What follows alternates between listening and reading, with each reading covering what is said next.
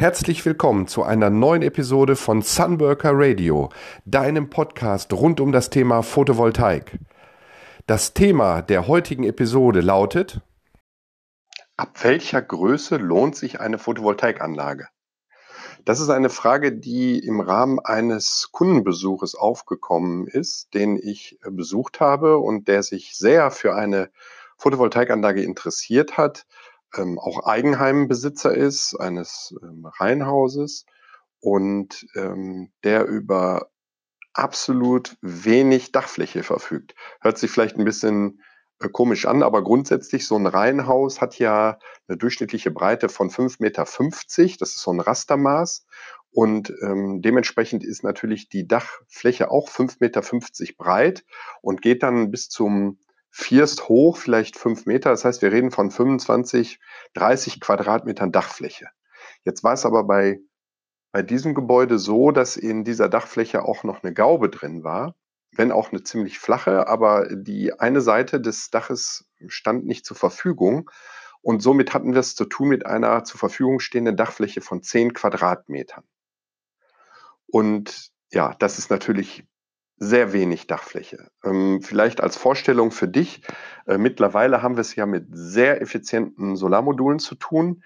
Äh, wir erreichen heute auf der Fläche von 1,6, 1,7 Quadratmetern erreichen wir eine Leistung, die wir, für die wir früher vor, vor 14, 15 Jahren äh, rund die, die doppelte Fläche gebraucht hätten. Das heißt, auf ein normales Solarmodul kommen jetzt heute bei qualitativ hochwertigen Solarmodulen Leistungen von 300 Watt bis 320 Watt. Und wenn wir jetzt davon ausgehen, dass ein Solarmodul eine Fläche hat von circa 1,69 Quadratmetern, dann kann ich, ich habe jetzt hier gerade meinen Taschenrechner, da gehe ich jetzt einmal hier rein, 1,69 ähm, durch 3, nehmen wir mal 300 Watt, dann haben wir eine Leistung von 300 durch 1,69 von 177 Watt pro Quadratmeter. Jetzt multiplizieren wir das mal mit den 10 zur Verfügung stehenden. Dann haben wir eine zur Verfügung stehende Leistung von 1,7 Kilowatt die wir da installieren, Kilowatt Peak, die wir dort installieren könnten.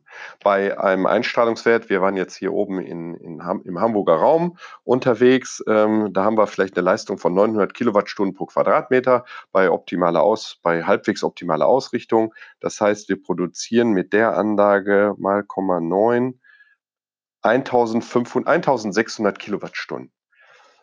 So, jetzt haben wir eine Produktion von 1600 Kilowattstunden. Das äh, wird vermutlich nicht ganz ähm, den Bedarf des Hauses decken. Und wir haben ja immer das Thema, dass natürlich nicht jede Kilowattstunde, die verbraucht wird, auch zu dem Zeitpunkt im Haushalt benötigt wird. Das heißt, ähm, wir haben jetzt nicht dadurch, äh, dass wir nur so wenig Strom produzieren, eine hundertprozentige Autarkie.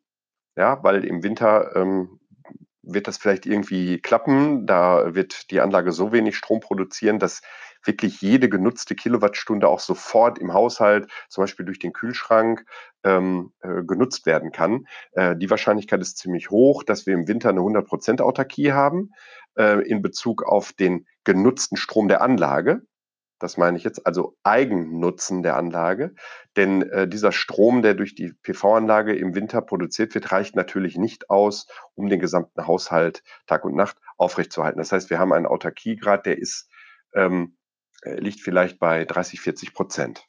Und im Sommer ist es tatsächlich dann eben auch so, dass auch hier nicht alles benutzt werden kann. Das heißt, ähm, wir haben hier eine Wirtschaftlichkeitsrechnung zu machen, die berücksichtigt, dass zwar relativ viel Strom von so einer kleinen Anlage benutzt werden kann für den Eigenbedarf. Und jede Kilowattstunde, die ich da nutze, die kann ich natürlich mir beim Energieversorger sparen und kann die mit 30, ja, circa 30 Cent abrechnen. Ähm, das ist natürlich hoch attraktiv. Und ähm, dieses, wenn ich da jetzt dann beim Kunden stehe und äh, wir diskutieren darüber, dann merke ich natürlich schon, dass er grundsätzlich möchte, eine Solaranlage und auf der anderen Seite ich natürlich auch abschätzen kann, äh, welchen Aufwand eine solche Anlage für den zuständigen Installateur machen wird, so dass ich natürlich auch äh, dem Kunden sagen kann, er soll sich nicht wundern über die hohen Anschaffungskosten von dieser Solaranlage. Und ähm, auch dem Kunden habe ich gesagt, dass sich diese Anlage rechnen wird. Also da äh, bin ich mir ziemlich sicher, dass sie sich rechnen wird, weil wir mit 30 Cent pro Kilowattstunde rechnen. Und jede Kilowattstunde, die er von seinem Dach dafür benutzt, die wird er mit 30 Cent nicht beim EVU kaufen müssen. Und das ist eine super Rechnung. Und die geht auf 20 Jahre gesehen garantiert auf. Was er aber nicht haben wird nach 20 Jahren, ist natürlich einen hohen Gesamtautarkiegrad, weil einfach diese 1000 ähm, 6700 Kilowattstunden, die er produziert, für seinen Bedarf einfach nicht ausreichen. Diese Anlage kann den Haushalt gar nicht äh, zu 100 Prozent versorgen, weil sein Bedarf mit Sicherheit bei 3500 äh, Kilowattstunden liegt. Das heißt, wir landen nur bei 50 Prozent. Und selbst wenn wir jetzt mit einem Speicher arbeiten, dann werden wir vielleicht diese 50 Prozent seines Bedarfs auch abdecken können, aber auf mehr kann er nicht kommen. Das heißt, 50 Prozent seiner Stromrechnung wird auch nach 20 Jahren noch beim EVU dienen. Und das ist auch dann mit Speicher nicht anders machbar. Und äh, das wird natürlich die Rentabilität der äh, Anlage ordentlich nach unten ziehen. Aber wir werden es für ihn natürlich auch durchrechnen lassen. Also ich werde es ähm, in Auftrag geben und wir werden da zu einem Ergebnis kommen. Und wir haben dann vor dem Dach eben auch gestanden und überlegt ähm, und diskutiert darüber. Ähm, und ich habe ihm ein bisschen versucht zu erklären, warum die Kosten hoch sein werden. Man muss sich das so vorstellen, als ähm, Elektrofirma, die diese Installation machen wird, ähm, die es geht ja um das Thema Arbeitssicherheit. Das heißt, es fängt schon mal an, dass das Gebäude eingerüstet werden muss auf der Südseite. Also wir brauchen ein Gerüst bis oben zum ähm, zur, zur Traufe, also bis zur Dachrinne, dass man eben auf dieses Dach draufklettern kann. Und wenn man da abrutschen sollte, dann rutscht man halt, also mit einer Fangsicherung und dann rutscht man eben bis in dieses Gerüst rein und ähm, dann ist der Sturz beendet. Also das muss gemacht werden. Und wenn ein Installateur das nicht macht und ähm, es kommt jemand vorbei vom Ordnungsamt, wo auch immer, dann ist der Betrieb erledigt. Das gibt empfindliche Strafen für diejenigen, die da vor Ort sind, also für die Monteure und empfindliche Strafen für das Unternehmen, ähm, die ich so jetzt nicht kenne, wie hoch die sind, aber definitiv wird er mit der Berufsgenossenschaft erhebliche Probleme kriegen zum Thema Arbeitssicherheit. Das heißt also, die Einrüstungskosten, egal ob der jetzt raufgeht, um da äh, diese 10 Quadratmeter zu belegen oder ob er das Gerüst aufbauen würde, um die 30 Quadratmeter zu belegen, was ja auch nicht viel ist, aber natürlich das Dreifache, ähm, der Aufwand ist der gleiche. Und äh, dann kommen wir zum zweiten Thema. Er legt dann halt ruckzuck die, ähm, die, die, die paar Module da oben drauf, fünf, sechs Module drauf, ist dann mit der Arbeit fertig, aber dann kommt's. Ähm, egal, ob der Strom von 30 Quadratmetern Modulfläche oder der Strom von 10 Quadratmeter Modulfläche. Der Strom muss jetzt vom Dach in den Keller. Das heißt, der Aufwand, der betrieben werden muss, um die äh, Kabellage, die, die äh, Gleichstromkabel, ähm, die DC-Kabel von oben vom Dach bis in den Keller zu legen, ist absolut identisch mit dem Aufwand, den er hätte für die dreifache Größe der Anlage. Also auch hier, das Verhältnis ist ja einfach dreimal so groß wie bei einer Anlage, die auf das gesamte Dach hätte gelegt werden können. Und so kalkulieren natürlich auch die Betriebe. Auch die Durchbrüche, die eventuell gebohrt werden müssen, um die Kabel dann in den Hausanschluss reinzukriegen. Ähm, das sind natürlich nicht große Löcher, aber äh, das ist ein Aufwand. Das muss freigemacht werden und, und, und. Und das muss so ein Installateur alles in seine Kalkulation mit reinnehmen, sodass natürlich der, das Verhältnis zwischen Arbeitsleistung und Materialaufwand äh, ein ganz anderes Verhältnis ist zwischen einer Anlage äh, mit der dreifachen Größe. Und das führt natürlich dazu, dass diese Kosten ähm, deutlich höher sind und die Amortisation dieser Anlage natürlich auch ein paar Jährchen länger dauern wird. Aber dieser Mensch macht das auch nicht nur aus Renditegründen. Und das ist eben immer wieder das Faszinierende. Deswegen kann ich eigentlich zu keinem Kunden sagen, ähm, lohnt sich nicht, weil es nicht stimmt. Ähm, es lohnt sich tatsächlich für für ihn auf jeden Fall irgendwas zu tun, weil er sich zu einem gewissen Anteil auf jeden Fall unabhängig macht von, von der Entwicklung der Energiekosten. Und äh, das ist für ihn ein viel höherer Wert und ein viel höherer Benefit, den er hat dadurch, ähm, dass ihm die, die Kosten im Zweifel sogar ein bisschen egal, egal sind. Und äh, das habe ich, das respektiere ich natürlich auch. Äh, auf der anderen Seite ist es so, ähm, es geht natürlich auch um die Rentabilität für den Unternehmer. Und ähm, hier verstehe ich natürlich auch Unternehmen, die dann einfach sagen, ähm, wenn jemand eine Solaranlage haben möchte unter einen Wert von, was weiß ich, 4 ähm, kW. 4 kW ist halt eine gute Größe für einen Einfamilienhaushalt. 4 kW sind äh, ca. 3800 Kilowattstunden. Äh, das ist so ein Wert, wo die meisten sich auch irgendwo in ihrer jährlichen Stromrechnung wiederfinden.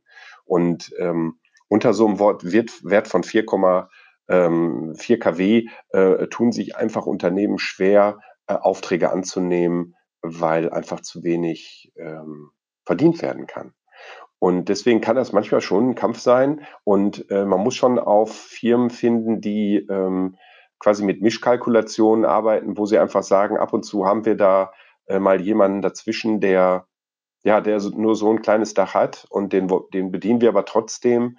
Und dafür ähm, haben wir aber auch Kunden, die eben äh, an die Höchstgrenze gehen für Privathaushalte, also an diese 10 kW ähm, die dann eben noch vielleicht Speicherunterstützung ähm, machen für Warmwasser, einen größeren äh, Batteriespeicher auch wählen. Und äh, in der, in der, im, im Mittel ähm, lohnt sich das. Also die, die Firmen, mit denen ich bisher so zusammengearbeitet habe, äh, da ist es immer so, dass ich die dann natürlich darauf anspreche, dass es sich um eine kleine Anlage handelt. Und ähm, ja, wir finden grundsätzlich eigentlich immer eine Lösung, äh, dass der Kunde seinen Wunsch da befriedigt kriegt für seine PV-Anlage. Und ähm, ich mache ja auch immer wieder die Erfahrung, selbst bei so einer kleinen Anlage, äh, das spricht sich rum. Und das finde ich irgendwie auch das Schöne ähm, an dieser Geschichte, dass ich mich meistens ein paar Tage später ähm, nach Installation der Anlage dann irgendwo in der Nachbarschaft wiederfinde, ähm, wo wir das Thema dann nochmal besprechen. Und insofern ähm, lohnt sich eine so kleine Anlage eventuell eben auch für die Betriebe, äh, die dann mit mir zusammenarbeiten, weil äh, die Folgeaufträge kriegen und äh, dafür müssen sie so gut wie nichts tun und äh, dann rechnet sich das auch äh, da. Also ich, ich empfehle das grundsätzlich auch äh, diesen Unternehmen einfach ähm, diesen Auftrag anzunehmen, das zu machen ähm, und äh, kann denen im Prinzip schon fast versprechen, dass ich äh, noch einen zweiten Auftrag besorgen werde, äh, der dann in direkter Nachbarschaft ist und wo auch mehr zu holen ist. Und vielleicht kann man sogar zwei äh, Dächer ähm, im Zuge der Bauarbeiten sogar zwei Dächer auf einmal machen, äh, dass man einfach das Gerüst etwas verlängert und kann dann direkt das Nachbarhaus auch noch machen. Und äh, dann passt das schon. Also ich möchte dich nur motivieren, solltest du eben auch Eigentümer sein in einem Doppelhaus oder in einem Reihenhaus, da ist es noch viel krasser, äh, Reihenmittelhaus, ähm, äh, möchte ich dich nur motivieren, bleib an dem Thema dran. Auch du hast deine Chance und dein Recht auf eine Photovoltaikanlage und lass dich da nicht von ähm, Firmen ins Boxhorn jagen, die dir am Telefon sofort sagen, nee, mache ich nicht, äh, kommt nicht in Frage. Ähm, ja, das stimmt. Also das sind ja auch Wirtschaftsunternehmen und die wollen Geld verdienen. Aber ähm, wenn du mit mir zusammenarbeitest, dann gehe ich das ganze Thema ja auch, was die Nachbarschaft angeht, ganz anders an. Und ich werde mich da natürlich schon erkundigen, ob wir nicht noch ähm, den einen oder anderen finden, der mitmacht. Und dann wird das Produkt auch größer, also der Auftrag oder die Aufträge. Und dann finden wir da eine Lösung.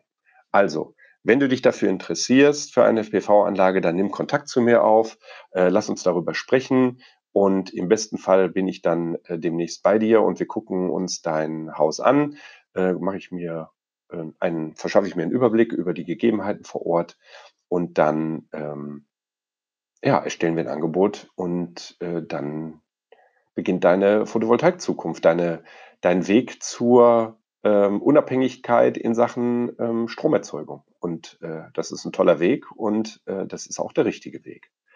Ich wünsche jetzt noch einen schönen Tag, freue mich, dass du zugehört hast heute und freue mich natürlich umso mehr, wenn du beim nächsten Mal wieder dabei bist bei der nächsten Folge von Sunworker Radio. In diesem Sinne, mach's gut, tschüss.